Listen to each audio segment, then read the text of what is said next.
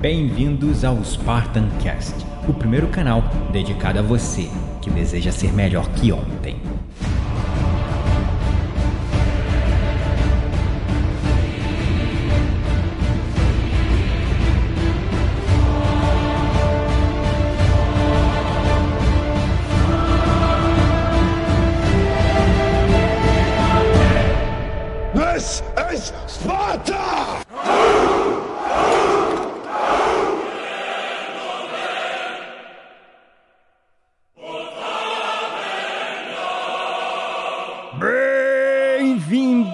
Espartanos e espartanas de todo o Brasil, a mais um episódio do seu, do meu, do nosso Spartan Cast.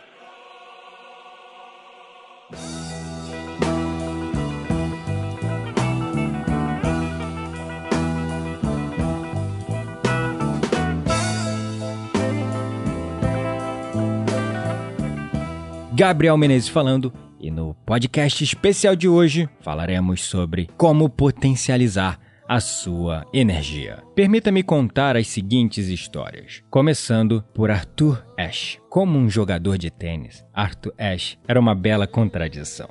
Para sobreviver à segregação racial nas décadas de 50 e 60, ele aprendeu com seu pai a mascarar suas próprias emoções e sentimentos na quadra. Nada de reagir de se aborrecer com bolas perdidas ou nem mesmo xingar. Certamente, como um jogador negro, ele não podia se dar ao luxo de se exibir, comemorar ou até ser visto esforçando-se demais. Seu verdadeiro modo e estilo de jogar era algo muito diferente. Toda a energia e emoção que tinha que reprimir era canalizada numa forma de jogar ousada e graciosa. Enquanto seu rosto era controlado, o corpo estava vivo, fluido, brilhante e por toda a quadra. Seu estilo é mais bem descrito no lema que ele mesmo criou para si: fisicamente solto e mentalmente contido. Para Arthur Ashe, esta combinação criava um jogo de tênis quase imbatível.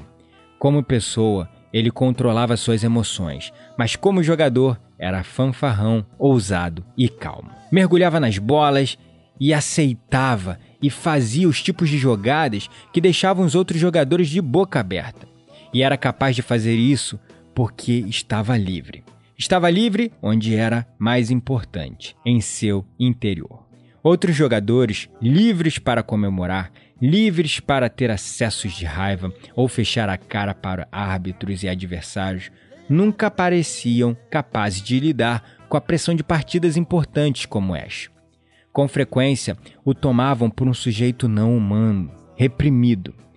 Sentimentos precisam de uma válvula de escape, é claro, mas Ash os usava como combustível para sua velocidade explosiva, seus slams, cortadas e mergulhos. No abandono com que jogava não havia nada da tranquila prudência com que se controlava. A adversidade poderia endurecê-lo ou pode soltá-lo e torná-lo melhor, se você deixar. Dê-lhe um novo nome e faça-lhe justiça foi o que Ash fez, como muitos outros atletas negros. O boxeador Joe Lu, por exemplo, sabia que os fãs do boxe branco e racista não tolerariam um lutador negro emotivo. Portanto, ele sublimava todas as demonstrações por trás de um rosto inexpressivo, de aço, conhecido como Ring Robot ou Robô do Ringue. Ele intimidava enormemente os adversários parecendo quase desumano. Ele pegou uma desvantagem e a transformou num triunfo inesperado no ringue. Todos nós temos nossos próprios limites para lidar, regras e normas sociais que somos obrigados a observar, mas que preferíamos não ter. Códigos de vestuário, protocolos, procedimentos, obrigações legais e hierarquias na empresa que nos dizem como temos que nos comportar. Pense nisso demais e pode começar a parecer opressivo e até sufocante.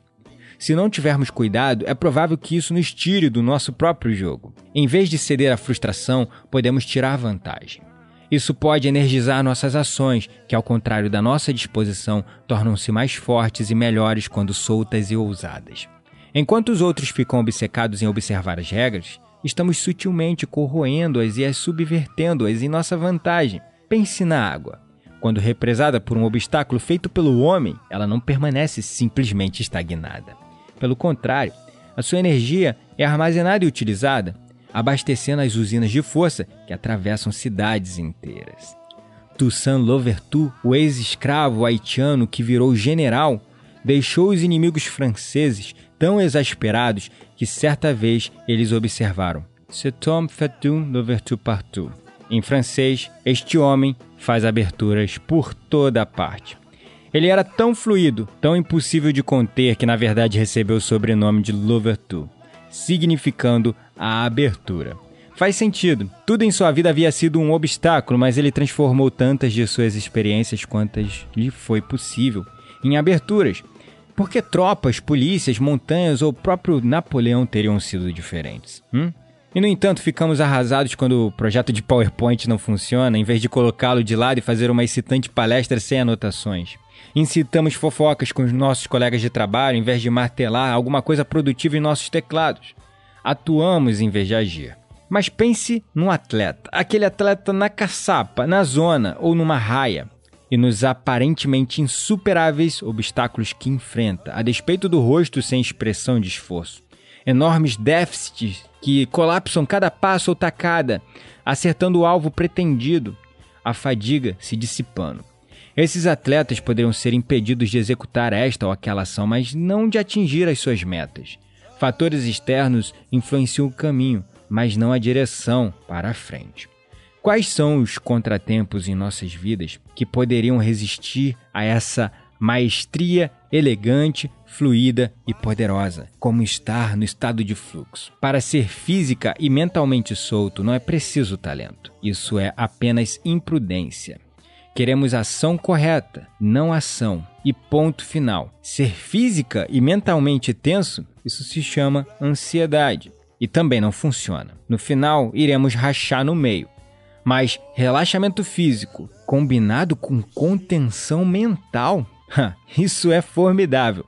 É um poder que deixa malucos os nossos adversários e concorrentes pensam que estamos brincando com eles. É enlouquecedor, como se não estivéssemos nem tentando, como se estivéssemos desligados do mundo, como se fôssemos imunes às tensões externas e limitações vindo em direção à nossa meta, porque somos, somos imunes. Podemos cultivar essa imunidade a essas adversidades.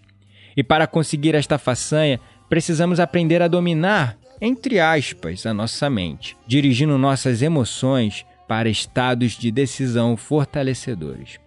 Já dizia o famigerado Anthony Robbins: nada tem poder algum sobre mim além daquilo que permito por meio de meus pensamentos conscientes. Isso é uma verdade. Todos nós temos as chaves para as sensações externas. Estas chaves são os nossos cinco sentidos: audição, visão, olfato e paladar. Estas chaves acionam respostas imediatas dentro de nós através das emoções que tais sensações carregam consigo. Isto é o que chamamos de representação interna da nossa realidade. A maneira muito peculiar que cada um de nós vê o mundo. Muitos veem o um mundo cinza e triste, outros simplesmente veem um mundo brilhante e cheio de oportunidades, isso no mesmo dia, nas mesmas condições. Então, o que diferencia essas pessoas umas das outras? Você deve estar se perguntando, claro. E é justamente a maneira como representamos internamente o mundo à nossa volta. E esse mundo que nós representamos internamente, ele passa por um filtro de realidade que são os nossos julgamentos. A maioria de nós acredita que para poder experimentar uma determinada emoção, como a de felicidade, realização, amor, etc., antes precisamos gerar estes resultados fora de nós que nos farão ter esses sentimentos. Mas a verdade é que são as nossas emoções que nos dão a energia e combustível para dominarmos nossas ações, atitudes e comportamentos que finalmente nos farão chegar ao nosso resultado. E é exatamente isso. Nós precisamos gerar estados empoderadores, emoções fortalecedoras que nos deem essa energia e combustível para que nós possamos seguir em direção aos nossos resultados. Há duas coisas que podemos mudar sobre as nossas representações externas para começo de conversa. Podemos mudar o que representamos ou podemos mudar como representamos alguma coisa. Se pessoas como Arthur Ashe, Joe Lu, Toussaint Louverture produzem algum resultado que gostaríamos de modelar, precisamos saber mais do que o fato de que eles retratam alguma coisa em suas mentes e dizem alguma coisa para si mesmos. Precisamos de estratégias e táticas como verdadeiros guerreiros de coração aberto para realmente termos acesso ao que está acontecendo em nosso cérebro e finalmente, entre aspas, dominar a nossa mente. Porque não se trata de controle, se trata de observação, aceitação e não julgamento. A experiência do momento presente sem julgamentos, a atenção plena, da onde a gente pode evocar emoções fortalecedoras. E é onde entram as nossas emoções, os nossos cinco sentidos e com maior destaque para o visual, auditivo e sinestésico. Eles são como os tijolos requeridos para construir a fundação que nos fará criar nossos resultados. Eles são o cimento que fazem a estrutura da experiência humana. E no link do post deste episódio de podcast que você está ouvindo agora, porque é um episódio especial, você encontrará um exercício simples que ajuda muitas pessoas. Então, vá lá, não perca tempo e entre no post desse episódio para pegar este exercício. E este exercício é o seguinte: você já se sentiu incomodado por um diálogo interno insistente? Já esteve numa situação em que seu cérebro não para quieto? O problema muitas vezes nem é o ruído externo dos nossos adversários ou do mundo atribulado em que vivemos. Muitas vezes nosso cérebro repete diálogos repetidas vezes. Debatemos pontos com nós mesmos, tentamos ganhar velhos argumentos ou nos irritamos com velhos problemas. Se isso acontece com você, só abaixe o volume. Torne a voz em sua cabeça mais suave, mais afastada, mais fraca. Isso resolve o problema para muitas pessoas. Ou você tem um desses diálogos internos que estão sempre limitando você? Então, não perca tempo. Cola no post deste episódio no nosso blog blog.spartancast.com.br e faça o download totalmente grátis de uma técnica fascinante de meditação mindfulness para potencializar a sua energia. Gratidão é a palavra pelo seu apoio e suporte. Se você está curtindo o nosso trabalho, não deixe de nos avaliar na iTunes com 5 estrelinhas, caso você seja usuário do iPhone.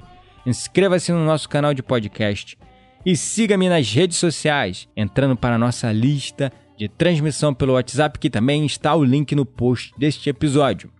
Gratidão mais uma vez pelo seu apoio e suporte e lembre-se, você não está mais sozinho. Nós somos o Spartan Cast.